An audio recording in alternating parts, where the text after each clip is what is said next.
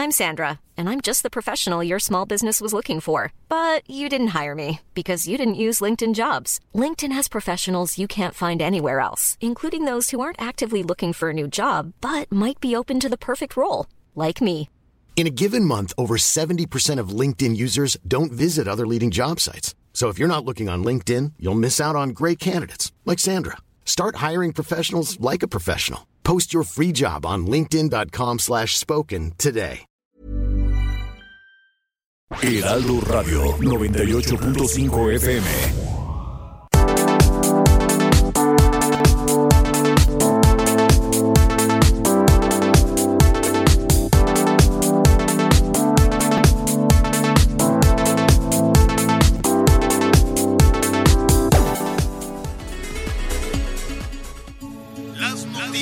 ¿Qué tal? ¿Cómo le va? Buenas tardes. Estás a punto de escuchar Yo soy Javier Alatorre. las noticias con Javier Alatorre. La vamos a pasar muy bien. Comenzamos. ¿Cómo le va? ¿Cómo está? Muy buenas tardes. Qué gusto, qué gusto saludarlo, qué gusto que nos acompañe. Estamos iniciando la tarde con muchísima, con muchísima información en desarrollo. Anita Lomelí, ¿cómo estás? Hola Javier, muy buenas tardes, feliz día de la Candelaria. A ver, mándenos fotos de sus tamales porque todavía yo no he visto claro en esta producción. Muy buenas tardes. Oye, yo ya me los comí el Ay domingo. no, Javier, que tú empezaste el viernes. ¿Eh? Empezaste el desde el viernes. Empecé Ya te- desde el viernes, pero los iba chiquiteando de a poquito. Y el domingo ya me desayuné muy rico.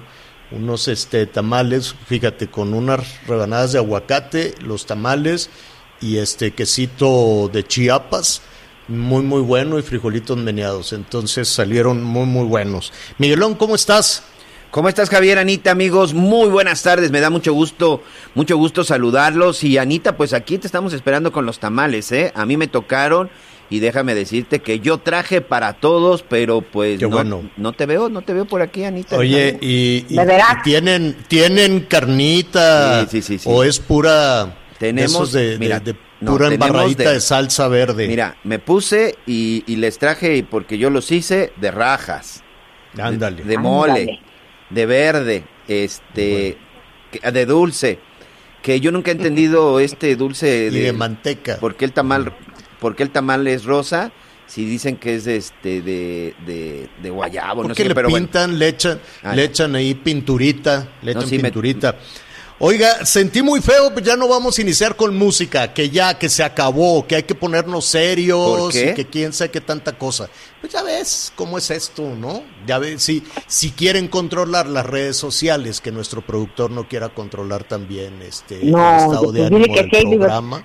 Ha de haber amanecido super malas. No, no. Oiga, hay información en desarrollo porque estalló una pipa en la Ciudad de México, en un mercado, en el mercado de Jamaica. El reporte habla de ocho personas eh, lesionadas y desde luego que ya todo esto pues ha desatado también una discusión de quién debe de investigar todo este tipo de cosas.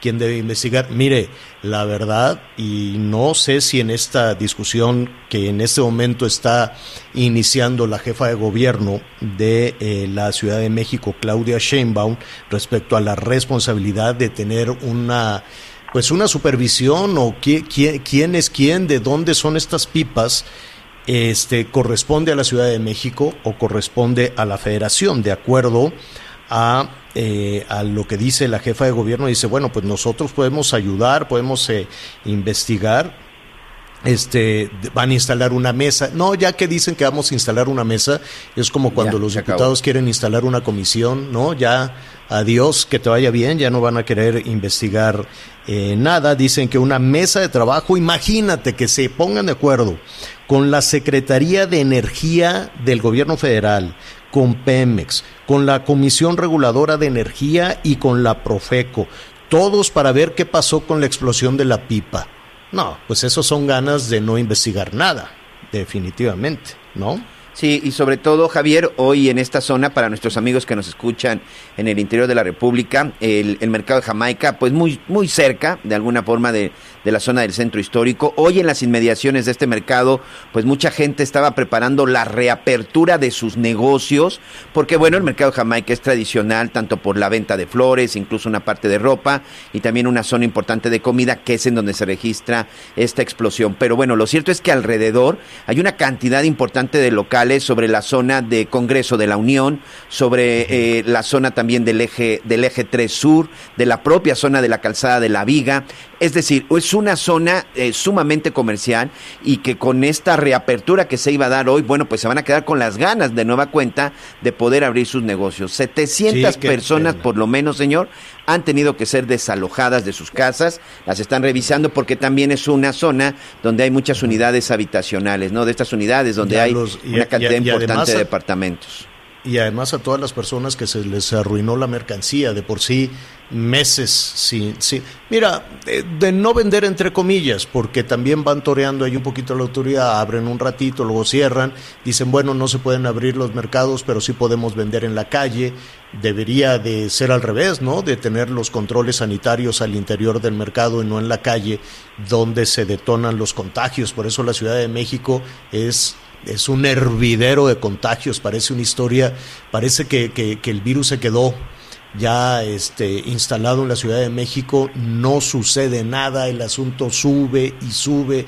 y sube y es una de las ciudades en el mundo, en términos de contagios y de fallecimientos, con más problemas en el mundo. Por más que digan, no, es que súmale de aquí, réstale de allá, quítale por aquí, nada, nada. Los números son fríos. y son tan fríos que indican que la Ciudad de México es un hervidero de COVID-19 con medidas que van a tropezones desde las que hace López Gatel y luego el pleito político entre el gobierno de la Ciudad de México con el gobierno federal en, en torno a toda esa situación ha convertido lastimosamente en, un nido de COVID a la, a la, Ciudad de México. Y en medio pues viene esta explosión y mire, yo vi eh, hace, ¿cuándo fue? En diciembre ahí por donde tiene una de sus casas el jefe de la policía, este, eh, por donde fue el atentado aquel, ¿te acuerdas la balacera? En las lomas, de, señor. De la que se salvó exactamente el jefe. Omar García.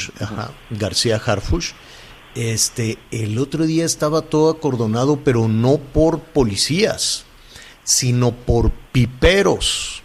Dije, ¿qué está pasando aquí? Pero hazte de cuenta enfrente de la casa de Harbush, una de las varias, ¿no? Digo, no queda muy claro cuál es, porque cuando pasas por ahí, pues hay un montón de patrullas y no queda muy claro cuál casa están revisando. Imagínate los que viven ahí, pues este también qué terror. Entonces dices, bueno, una de estas ha de ser una de las distintas casas de García Harfush. Él mismo ha dicho que un día duerme en una, otro día duerme en otra, otro día duerme en otra para que los malos no, no les quede muy claro por dónde anda.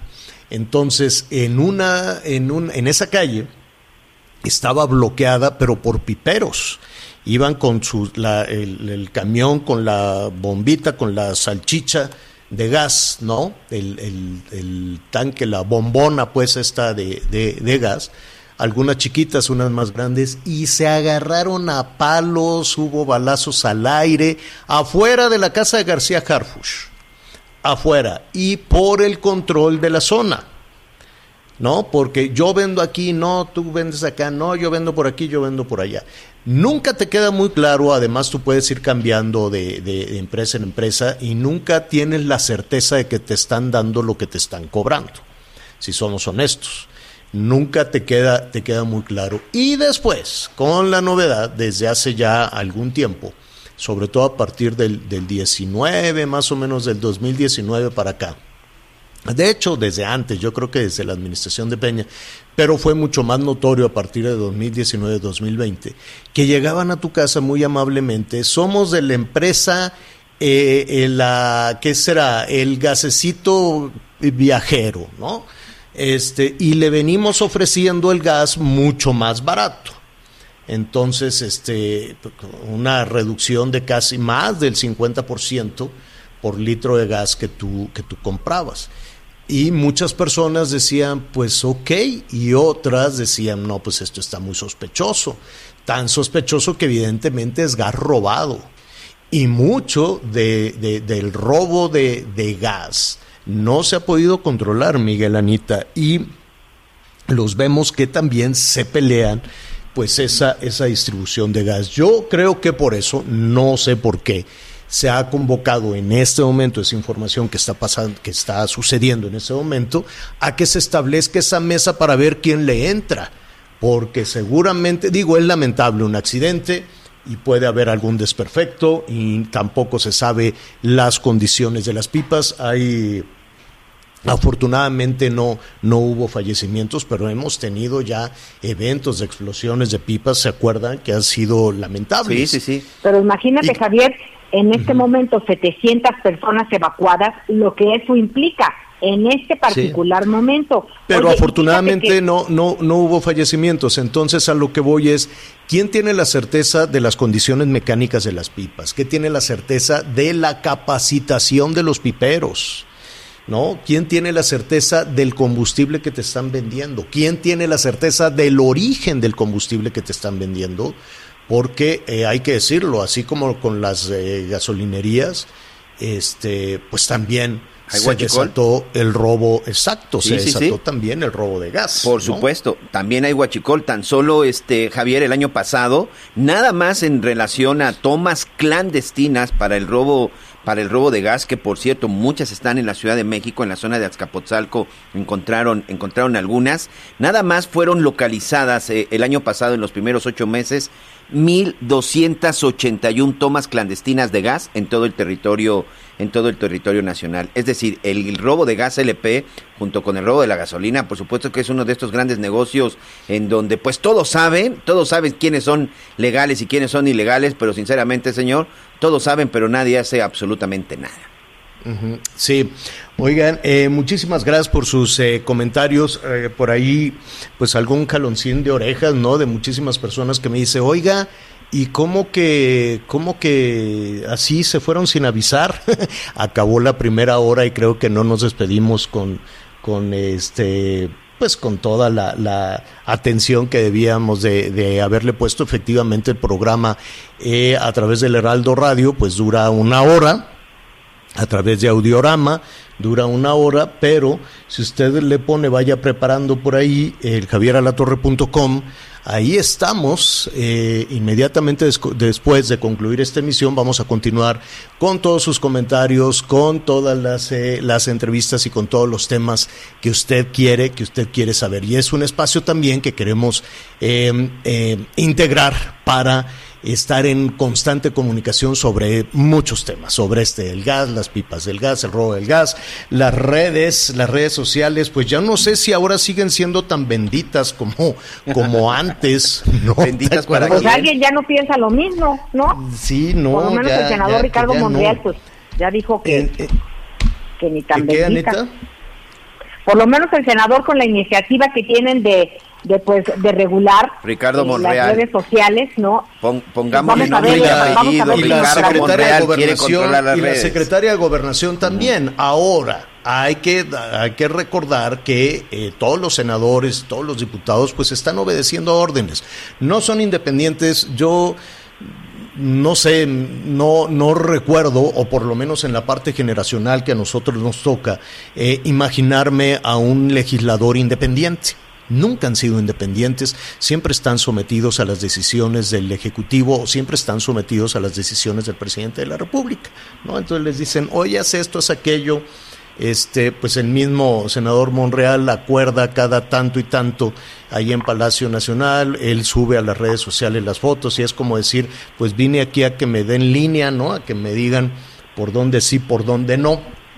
y bueno, no pasa nada, es una, es una decisión, así es el sistema político nacional, debería de ser de tres poderes sólidos, de tres poderes independientes, ¿no? El poder ejecutivo que nos representa, entre comillas, en grandes, grandes comillas, nos representa a los ciudadanos en la discusión de las, de las leyes, en el poder eh, en la Cámara de Diputados, en la Cámara de Senadores, pero pues no es así. En realidad los las diputadas, los diputados representan o a sus gobernadores con las cuotas de los gobernadores o a sus líderes de partido y, eh, y en el partido, en el gobierno, pues obedecen todo lo que les digan desde, desde Palacio Nacional. Eh, en ese sentido, pues sí ha llamado muchísimo la atención hasta dónde sí, hasta dónde no. Y yo le preguntaría a nuestros amigos, sí, eh, cómo se sentirían con, una, eh, con un control de que desde alguna dependencia de la Secretaría de Gobernación se decida quién sí y quién no en las redes sociales que desde alguna eh, dependencia, digo, el, argumento del senador Monreal es que es para garantizar la libertad de expresión. Él dice que es para evitar que sean las empresas algo que pues se antoja un tanto difícil porque México se quedaría como una suerte de isla, ¿no? De que no sea este WhatsApp, de que no sea Google, de que no sean este, todos estos eh, personajes los que controlen. En un ratito más lo, vamos a retomar. Oye, Javier. mándeme, mándeme. Es que antes de que te vayas a otra cosa, tenemos que hablar de los temas de la vacunación. Por fin salió una aplicación en nuestro país para organizarnos, meternos yo creo que mm. inscribir por lo pronto a nuestros adultos mayores y... ¿Pero es electoral o es sanitaria? No, no, no. ¿A qué te refieres? Pues sí, porque la vi en la mañana y me sonaba mucho más. O sea que unos, eh, ahí estaban los dibujitos de unos personajes con chalequito que decían, estos guardianes de la galaxia son los que se van a encargar de, de, convocar y de recibir y de hacer una primera revisión si ni, ni siquiera son médicos y porque ellos van a decir y cuando lleguen tú sí, tú no. En fin, a mí la verdad sé que que se trata de organizar la aplicación, tener una estrategia. Me parece muy bien tener la estrategia, vámonos despacito, que no se convierta, que no se tenga la percepción de que sea electoral. Me parece bien, ahorita lo vamos a retomar. Hay buenas noticias em, eh, eh, en medio de todo, de todo este berenjenal de las vacunas hay, eh, hay buenas noticias o desde mi punto de vista. Uno que me parece extraordinario, que puede, puede sonarnos muy lejos. Australia lleva ya dos días sin registrar un solo eh, contagio. Y aunque, bueno, pues Australia, yo sé que volar hasta Australia cuando lo hemos hecho es una cosa este, complicadísima, no muy lejos, pero el mundo se ha empequeñecido, sobre todo en el tema de los virus y los contagios.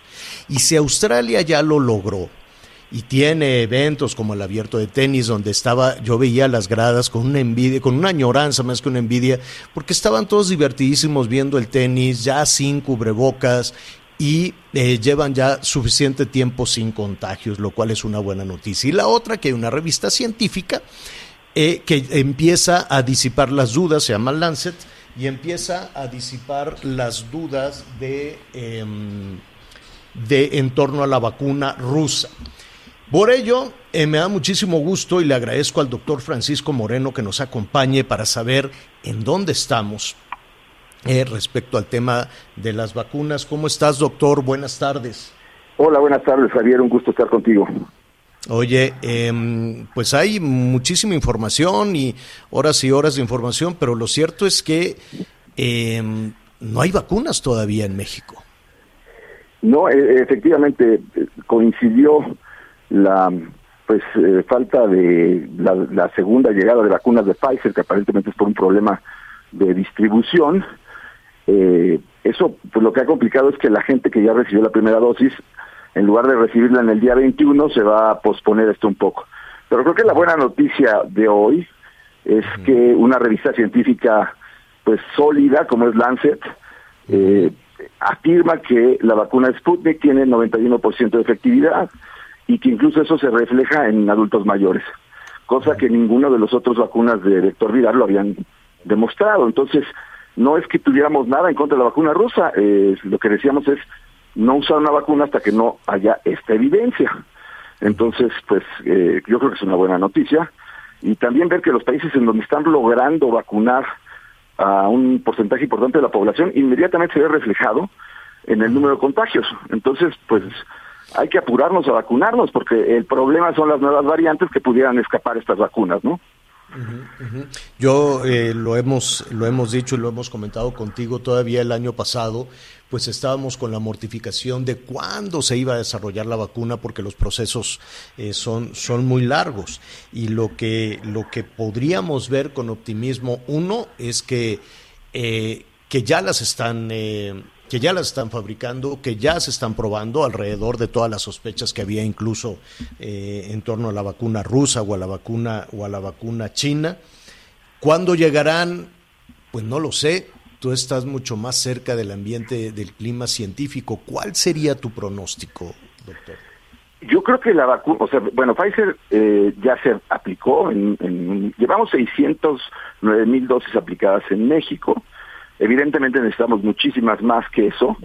Eh, la logística de cómo se va a administrar pues es muy importante porque no puede ser que haya una persona que se forme para recibir una vacuna. Necesitamos pensar que tenemos que vacunar.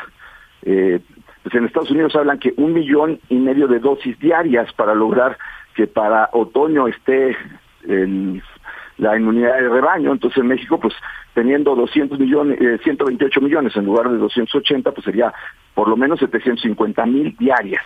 Y para eso evidentemente se tiene que hacer mecanismos en donde pues no haya alguien que vaya a tomar los datos para, para ver si eres tú, ¿no? Que se hagan lugares en donde haya una vacunación masiva. De otra forma, pues eh, vamos a ir muy despacito. Eh, creo que con lo de Sputnik es una buena noticia. AstraZeneca se va a empezar a producir en México. Eh, creo que hay luz, pero bueno, pues mientras no tengamos la vacuna puesta, lo que hay que hacer es cuidarnos mucho. eh, al, al, ver el, la, la, estrategia que se anunció esta, esta mañana, eh, me, me, llama, me llama mucho la atención. Parecería que México no tiene experiencia en los procesos de vacunación, en las campañas de vacunación, y si no me equivoco, México ha sido muy exitoso en eso. Sí, por supuesto, y, y creo que aquí tenemos que determinar que la cantidad de personas que se vacunen diariamente va a ser lo que mantenga el éxito de un esquema de vacunación, porque si se va a hacer como lo hicieron con los trabajadores de salud, que los suben a un camioncito, que los llevan a un lugar, que están los militares, que está la gente de pues eh, afiliada aquí a la cuestión eh, no, no quisiera decir electoral o gubernamental o como quieran llamar, pero uh -huh. eh, y se hace uno por uno, pues entonces estamos fritos no, bueno, porque no vamos a lograr Imagínate, nada. son 12, va, Anita Lomelí también te quiere preguntar, pero eh, pensando en lo que dices, imagínate uno por uno, en una fila eterna, donde 12 integrantes de una de estas células, de una de estas brigadas, quieren ser útiles. 12. Entonces dicen, no. no, pues yo, a ver, no, yo le pido la, la, ¿cómo se llama? La credencial. Ah, no, pues yo le pido esto. Ah, no, yo le hago aquello. Imagínate que pase por 12 personas un adulto mayor después de una fila para poder vacunar, nunca vamos a acabar. No, no me, me, me parece demasiado protagónico esa, esa, esa brigada, pero tú sabes más de esto. Yo quiero suponer que el proceso de vacunación tiene que ser mucho más ágil, evitar discursos, evitar desfiles, evitar pronunciamientos cuando lleguen las vacunas. El proceso tiene que ser rápido, la vacuna es muy delicada, se tiene que, eh, es, es, es, es un ente vivo que tiene que mantenerse a determinadas temperaturas y lo más importante, se tiene que distribuir y aplicar a una velocidad mucho mayor a la de los discursos y el oropel, ¿no? Por supuesto, y, y hay que copiar lo que están haciendo los países que están logrando una vacunación masiva, en donde abren estadios, abren lugares eh, en donde los coches pasan, eh, se, se, checan que su registro esté bien, eh, hacen un par de preguntas y, y, aplican las vacunas. Y entonces sí se tiene una vacunación masiva. Necesitamos uh -huh. vacunación masiva, no necesitamos eh, comunicar que estamos vacunando. Es decir, es. aquí el hacerlo uno por uno sería ridículo. Anita Lomelí. Gracias. Doctor Moreno, fíjate que hoy en la mañana, justo que estábamos escuchando todo el tema de las vacunas, pues nos informaron que de COVAX, pues hay varias dosis que vienen, pero Cancino terminó la fase 3 eh, inició Novavax clínico fase 3 y también Curevac RNA, pues fase 3. voluntarios mexicanos. ¿Esto qué quiere decir? O sea que cuando todos esos voluntarios estén vacunados y haya y estén bien, ya termina el proceso de la fase 3 y entonces pasamos a poderla hacer oficial para vacuna o cómo funciona eso? Sí, la fase 3 es una un estudio en donde parte de la población que entra al estudio recibe la vacuna. Eh, tengo entendido que Novavax va a aplicar dos vacunas por cada placebo y este no no no conozco bien el, el proyecto de, de CureVac, que es de Bayer, que es también de RNA mensajero, la cual también es una vacuna que da mucha esperanza. La de Novavax es de subunidad de proteína, la cual también da mucha esperanza.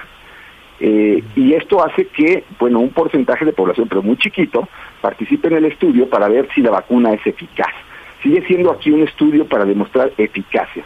Cancino falta el resultado de la fase 3, así como lo que presentó hoy Sputnik en Lancet, eso lo tiene que hacer Cancino en una revista científica para saber que nos digan cuál es la efectividad en grupos de edad y sobre todo el otro aspecto que es muy importante, seguridad. Y entonces sí, podemos decir, ah, bueno, pues estas vacunas ya fueron aprobadas y estas vacunas están disponibles. CureVac, eh, Novavax, COVAX todavía siguen en estudio fase 3. Hay que esperar los resultados para poderlas usar como inmunización masiva. Ya, pues eh, mira, es muy alentador saber, eh, saber todo esto, saber que se está trabajando. Eh, hay incertidumbre en diferentes partes del mundo, pero también hay, hay situaciones alentadoras en otros, ¿no? Lo que decíamos, por ejemplo, de Australia o de otros sitios o de otras regiones, no tanto por país, sino por, por regiones incluso en Europa o en Asia, donde ya la situación es, es diferente. Yo, yo te preguntaría para concluir, Francisco, desde tu punto de vista como médico, como científico, como infectólogo, ¿qué está pasando en la Ciudad de México? ¿Por qué, ¿Por qué no ha logrado avanzar la Ciudad de México? Mira, lo que pasa es que la Ciudad de México es la, ciudad más poblada del mundo. Eh, a lo mejor Tokio está más o menos a la par, pero somos la ciudad más poblada del mundo. Hay el problema de lugares de eh, embudos, eh, transporte colectivo, en donde desafortunadamente pues hay un contagio muy alto. Eh, la verdad es que coincidió eso con la sensación de que ya llegaban las vacunas, se bajó algo la guardia, vinieron las fiestas navideñas y bueno, hemos padecido tremendo en, en cuanto a que el número de casos y evidente el número de fallecidos aumentó en una forma exponencial. No sabemos, y esto es real y hay que comentarlo, si además existiría el tercer factor que pudiera ser que tuviéramos una variante en México, que al igual que como pasó en Inglaterra y en Sudáfrica y en Brasil, pudiera ser más contagiosa, porque ahora resulta que resultan contagiados muchos de una misma familia, lo que al principio no veíamos. Pero eso no lo sabemos porque pues, no hacen suficiente secuenciación en México. Eh, la realidad es que ahorita, yo, yo creo que el mensaje que tú dices es muy importante. Hay luz porque vienen vacunas, hay, a lo mejor va a haber 8 o 10 vacunas, pero ahorita no la tienes. Ahorita lo que sabemos es que hay que seguirse cuidando porque los contagios siguen altísimos y con ello el número de fallecidos. Sí, definitivamente nos quedamos con lo positivo, vamos a cuidarnos, ¿no? A cuidar. Eh, hay, hay, hay gestos básicos, hay que lavarse las manos eh, entre la primer posibilidad. Yo sé que hay muchas personas que salen en la madrugada de su casa para desplazarse horas y horas y luego regresan y probablemente no se vuelven a asear, no se vuelven a lavar hasta el siguiente día. En cualquier sitio donde vea usted una llave con agua, jabón, hágalo. Si ve por ahí gel antibacterial, hágalo. Y si puede estar con el cubrebocas, pues también, también hágalo. Son gestos básicos que nos pueden ayudar. Lo hemos dicho, ya llevamos un año diciéndolo, doctor. Pero hay, hay que seguir haciendo. Hay que seguirlo haciendo y el cubrebocas es algo que más vale que nos acostumbremos a ponerlo porque va a durar un rato. No, no, no, no tenemos que pensar que la vacuna va a sustituirlo. En, en un momento dado vamos a tener que seguir usando por un ratito. Eh, países que ya están más avanzados, pues ya están teniendo otro tipo de cambio, pero todavía no llegamos nosotros ahí. Mm, bueno, em, gracias, gracias doctor, como siempre, por esta, por esta orientación. Y hoy estamos pian pianito viendo luz, una lucecita por allá en el horizonte. Gracias, doctor. Gracias, un abrazo a todos. Hasta luego. Vamos a hacer una pausa, Anita. Ya prometo no decir que si es electoral ni nada. Vamos a hacer una pausa. Y nos dices cómo nos inscribimos las personas que quieren recibir la vacuna. Con todo y que estén ahí rodeados de guardianes de la galaxia. ¿No? Vamos a hacer una pausa y nos dices cómo. Volvemos. Ok. Sigue con nosotros. Volvemos con más noticias. Antes que los demás. Heraldo Radio, la H que sí suena y ahora también se escucha.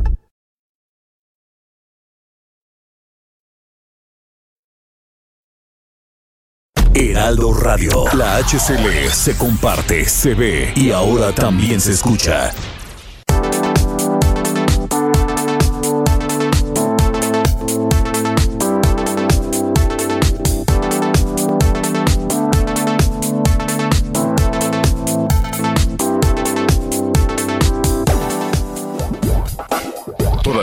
Información. Continuamos. Las noticias en resumen. Bueno, pues otro miembro del gabinete ampliado, Adelfo Regino Montes, el titular del Instituto Nacional de los Pueblos Indígenas, da positivo a COVID, así que también empieza un periodo de aislamiento. Y esta mañana se registró el incendio de una pipa de combustible en la colonia Jamaica de la alcaldía Venustiano Carranza. Las autoridades informaron que ocho personas resultaron lesionadas. Los cuerpos de emergencia continúan en el lugar. La Secretaría de Salud informó que hasta el momento se han confirmado 1.869.000 casos de COVID-19 y 159.100 defunciones. La Arquidiócesis Primada de México informó que debido a la pandemia se llevará a cabo la bendición virtual de los niños Dios para celebrar el Día de la Candelaria. La misa será este martes a las 7 de la noche y se transmitirá en redes sociales. El gobierno federal abrió la plataforma mivacuna.salud.gov.mx para comenzar con el registro de los adultos mayores de 60 años que deseen aplicarse la vacuna contra COVID-19. Con ello se les asignará un centro de vacunación. Hoy el dólar se compra en 19 pesos con 88 centavos y se vende en 20 con 39. El reporte carretero. Muchas gracias, saludos a todos nuestros amigos que nos escuchan en alguna carretera del país. Saludos hasta Colima. Tenemos un accidente exactamente en el kilómetro 288 de la carretera que va de Armería hacia la zona de Manzanillo. Y atención también para nuestros amigos en San Luis Potosí y Querétaro. Hay reducción de carril a la circulación por obras de mantenimiento a partir del kilómetro 40 y hasta el 141, así que por favor a extremar precauciones. Y finalmente para nuestros amigos en Zacatecas y Durango, tenemos también eh, un cierre parcial de la circulación por un grupo de manifestantes, esto a partir del kilómetro 56 en el tramo que va de Durango hacia la zona de Fresnillo. A manejar con precaución, por favor.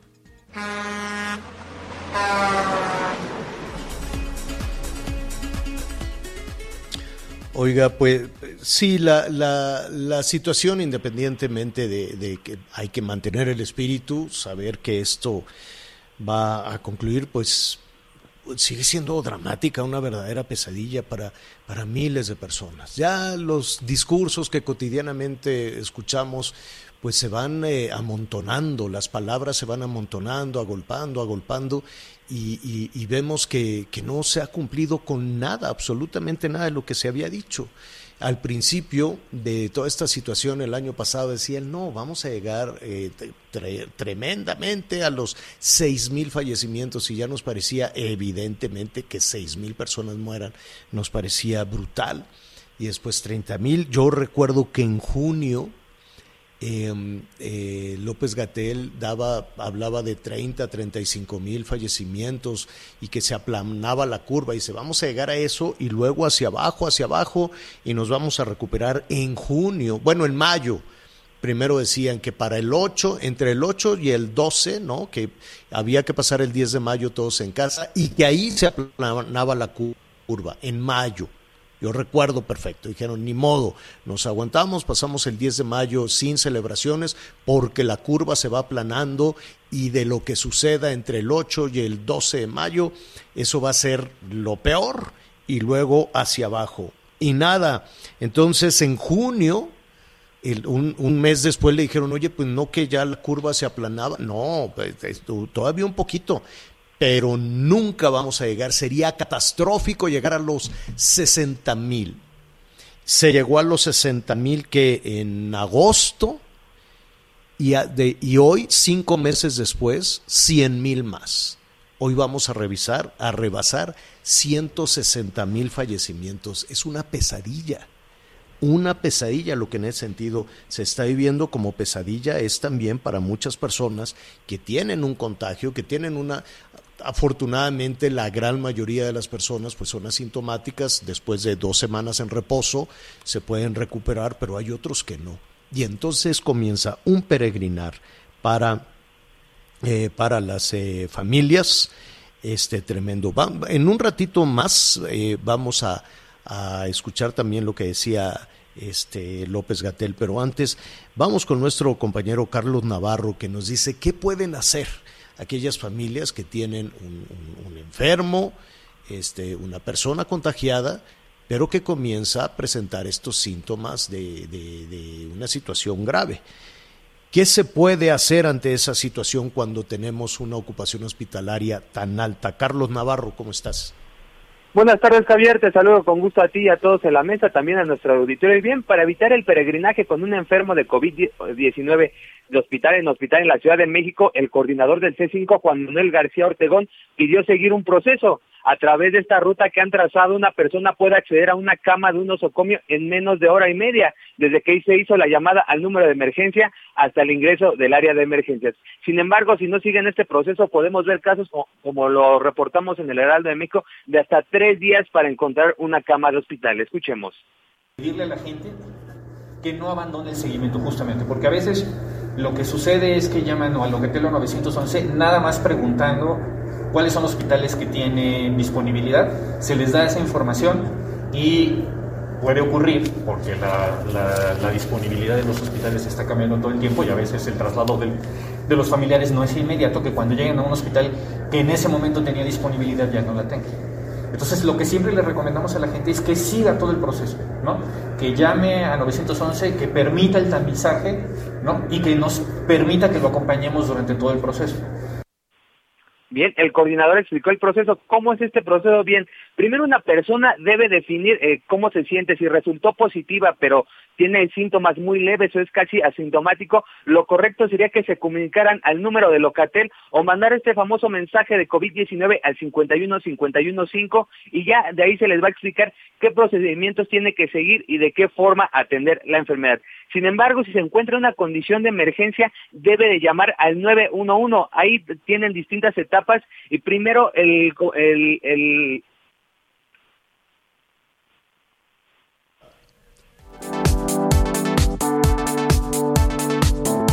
cortó la comunicación con Carlos Navarro. Bueno, ahí está una opción entonces. Primero guardar la calma, porque pues este peregrinaje, que además hay, hay eh, eh, muchísimas eh, personas, Miguel, que hacen ese peregrinaje en ambulancias.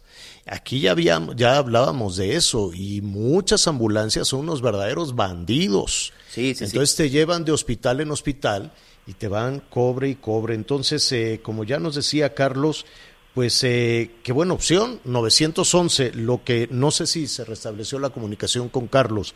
¿Ellos te llevan o te acompañan vía telefónica o te dicen a qué hospital te dirijas? Carlos.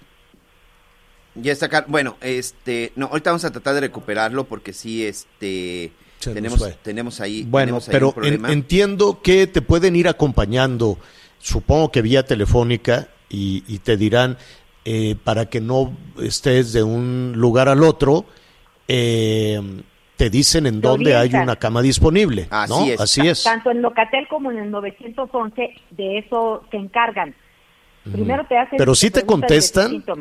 Sí, te contestan, porque imagínate la desesperación de que no respira la persona y, que te digan, no, marque. El problema es que luego las orientaciones que te dan, tú vas y no hay lugar.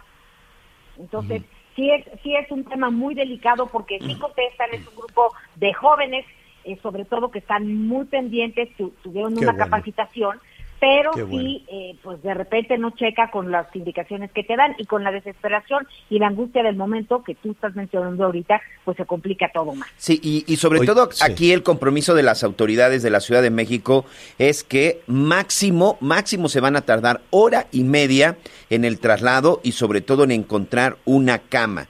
Una operación de hora y media debe pues ser lo razonable, dice un paciente pues regulado que llega a un hospital. La baje.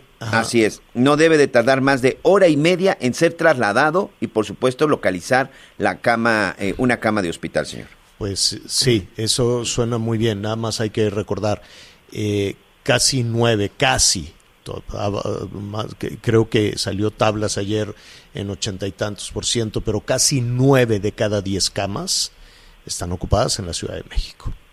Vamos a hacer una pausa y volvemos. Sigue con nosotros. Volvemos con más noticias. Antes que los demás. Heraldo Radio.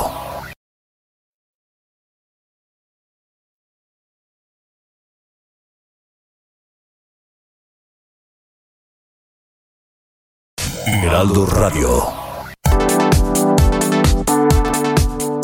dicen o pago la nómina o pago la energía eléctrica.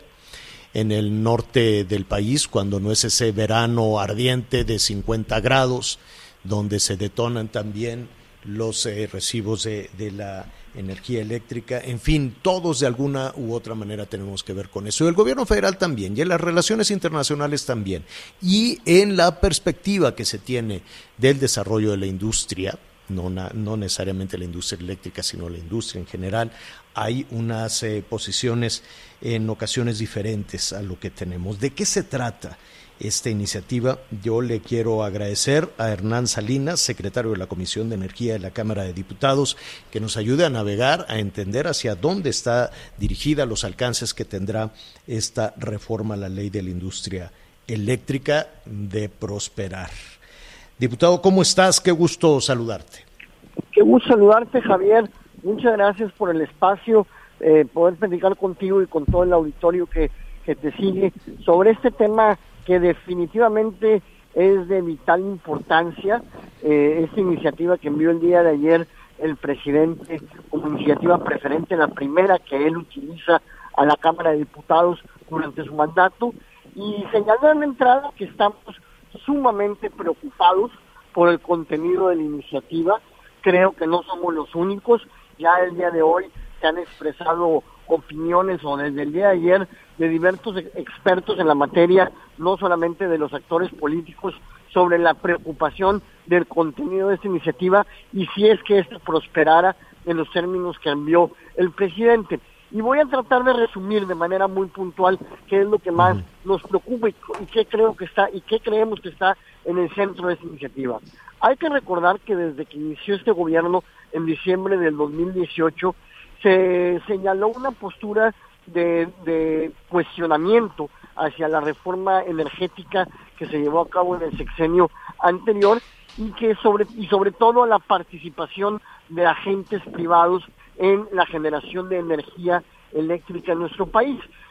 Eh, eso llevó a que el gobierno a través de diferentes eh, acuerdos, lineamientos ya fuera la Secretaría de Energía o de la Comisión Reguladora de Energía, buscara acotar, fue acotando o ha ido acotando la participación de actores privados.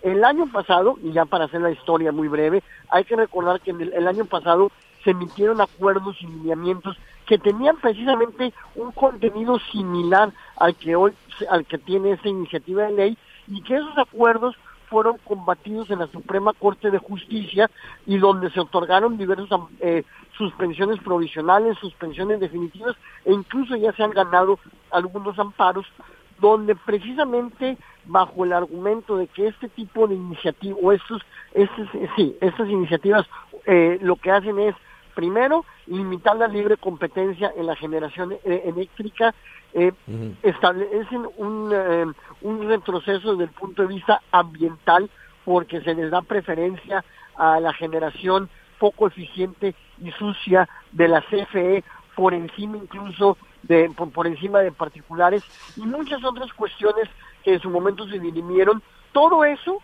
viene en esta iniciativa del presidente y va eh, va avanzando hacia regresarle el monopolio en generación a CFE, aun cuando esto represente un costo económico y un costo ambiental para este país. Oye, Hernán, pero eh, a ver, vamos a ponernos un poquito del lado de, de las familias, del lado de los consumidores, de las jefas o jefes de familia que tienen que pagar el recibo, el recibo de la luz. Esta iniciativa, y después eh, hablamos precisamente de los temas ambientales, de los temas internacionales, eh, en fin. pero esta iniciativa lograría que la energía eléctrica fuera más barata, aunque fuera sucia, pero que fuera más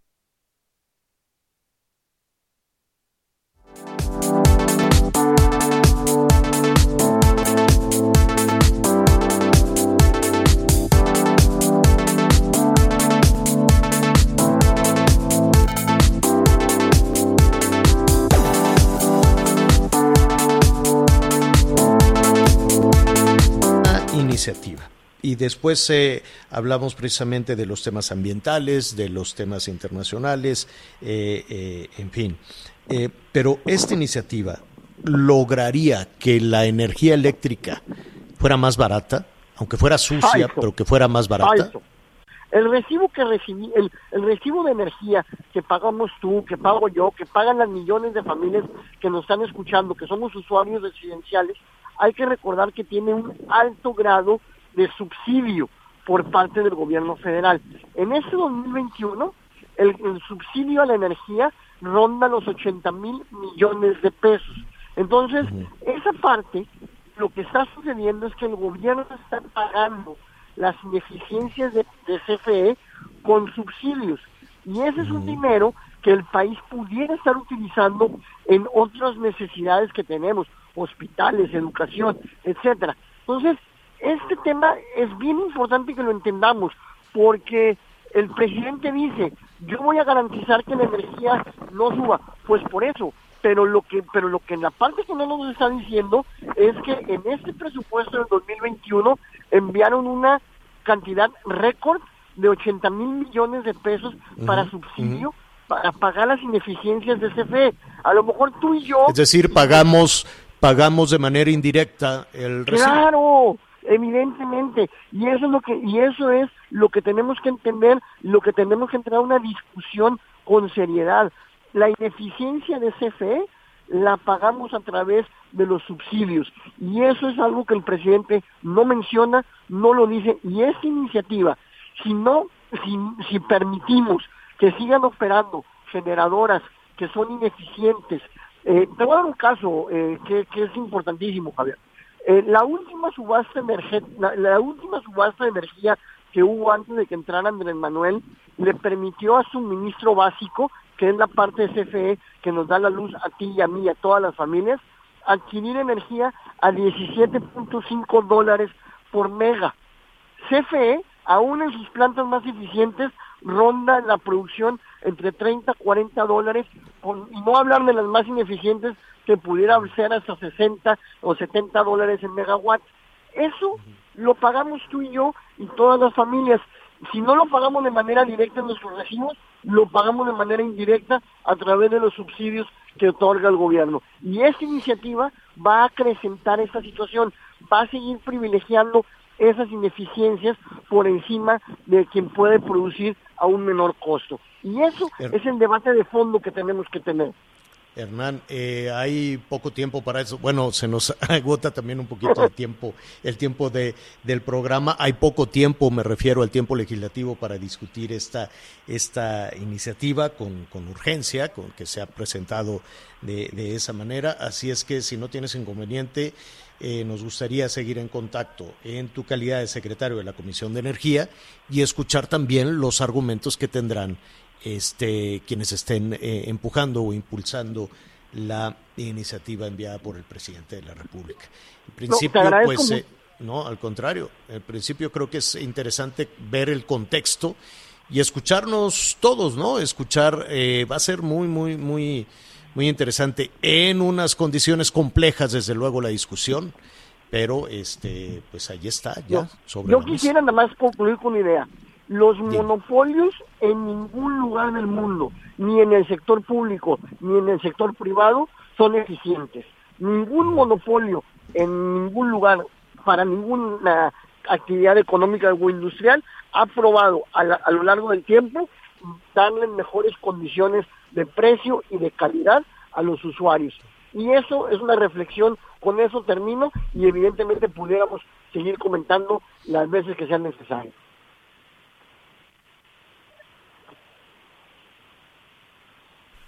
Muy bien, muchas gracias, muchas gracias este, al, al, diputado. Ahí tenemos algunas fallas. Gracias y vamos a estar muy pendientes de este caso. Gracias, diputado. Gracias, gracias. Gracias, buenas tardes. Vamos rápidamente a una pausa y regresamos con más en las noticias con Javier Alatorre. Sigue con nosotros. Volvemos con más noticias. Antes que los demás.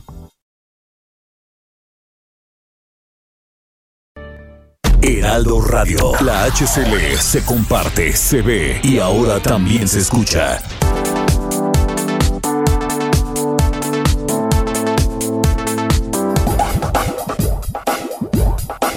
Todavía hay más información. Continuamos. ¿Qué tema, qué tema este? Eh, desde luego de la energía eléctrica, claro que le vamos a dar seguimiento para ver las ventajas, las desventajas y evidentemente pues lo que estaríamos esperando es que el recibo llegue pues menos, menos caro. Así este, concluimos, así concluimos la emisión de, de esta tarde. Muchísimas gracias por acompañarnos a través de las estaciones de Audiorama y del El Heraldo Radio. Gracias por su atención, pero váyase corriendo a javieralatorre.com. Javieralatorre.com, ahí póngale radio y los vamos a estar saludando a Anita Lomelí, Miguel Aquino y su servidor en este momento. Con todos sus comentarios, sus llamados. Muy buenas tardes.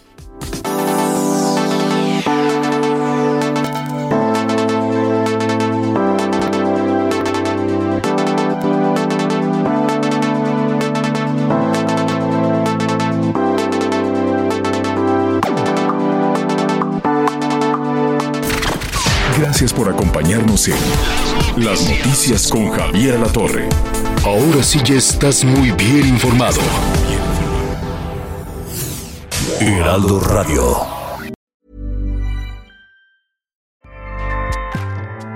ACAS powers the world's best podcasts. Here's a show that we recommend.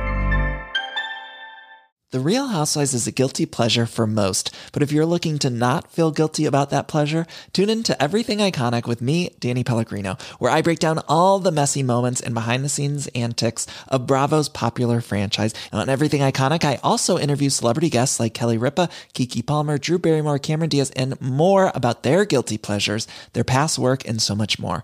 So if you're pop culture obsessed and find yourself watching way too much reality TV like me, tune in to Everything Iconic with Danny Pellegrino wherever you listen to podcasts. ACAST helps creators launch, grow, and monetize their podcasts everywhere. ACAST.com.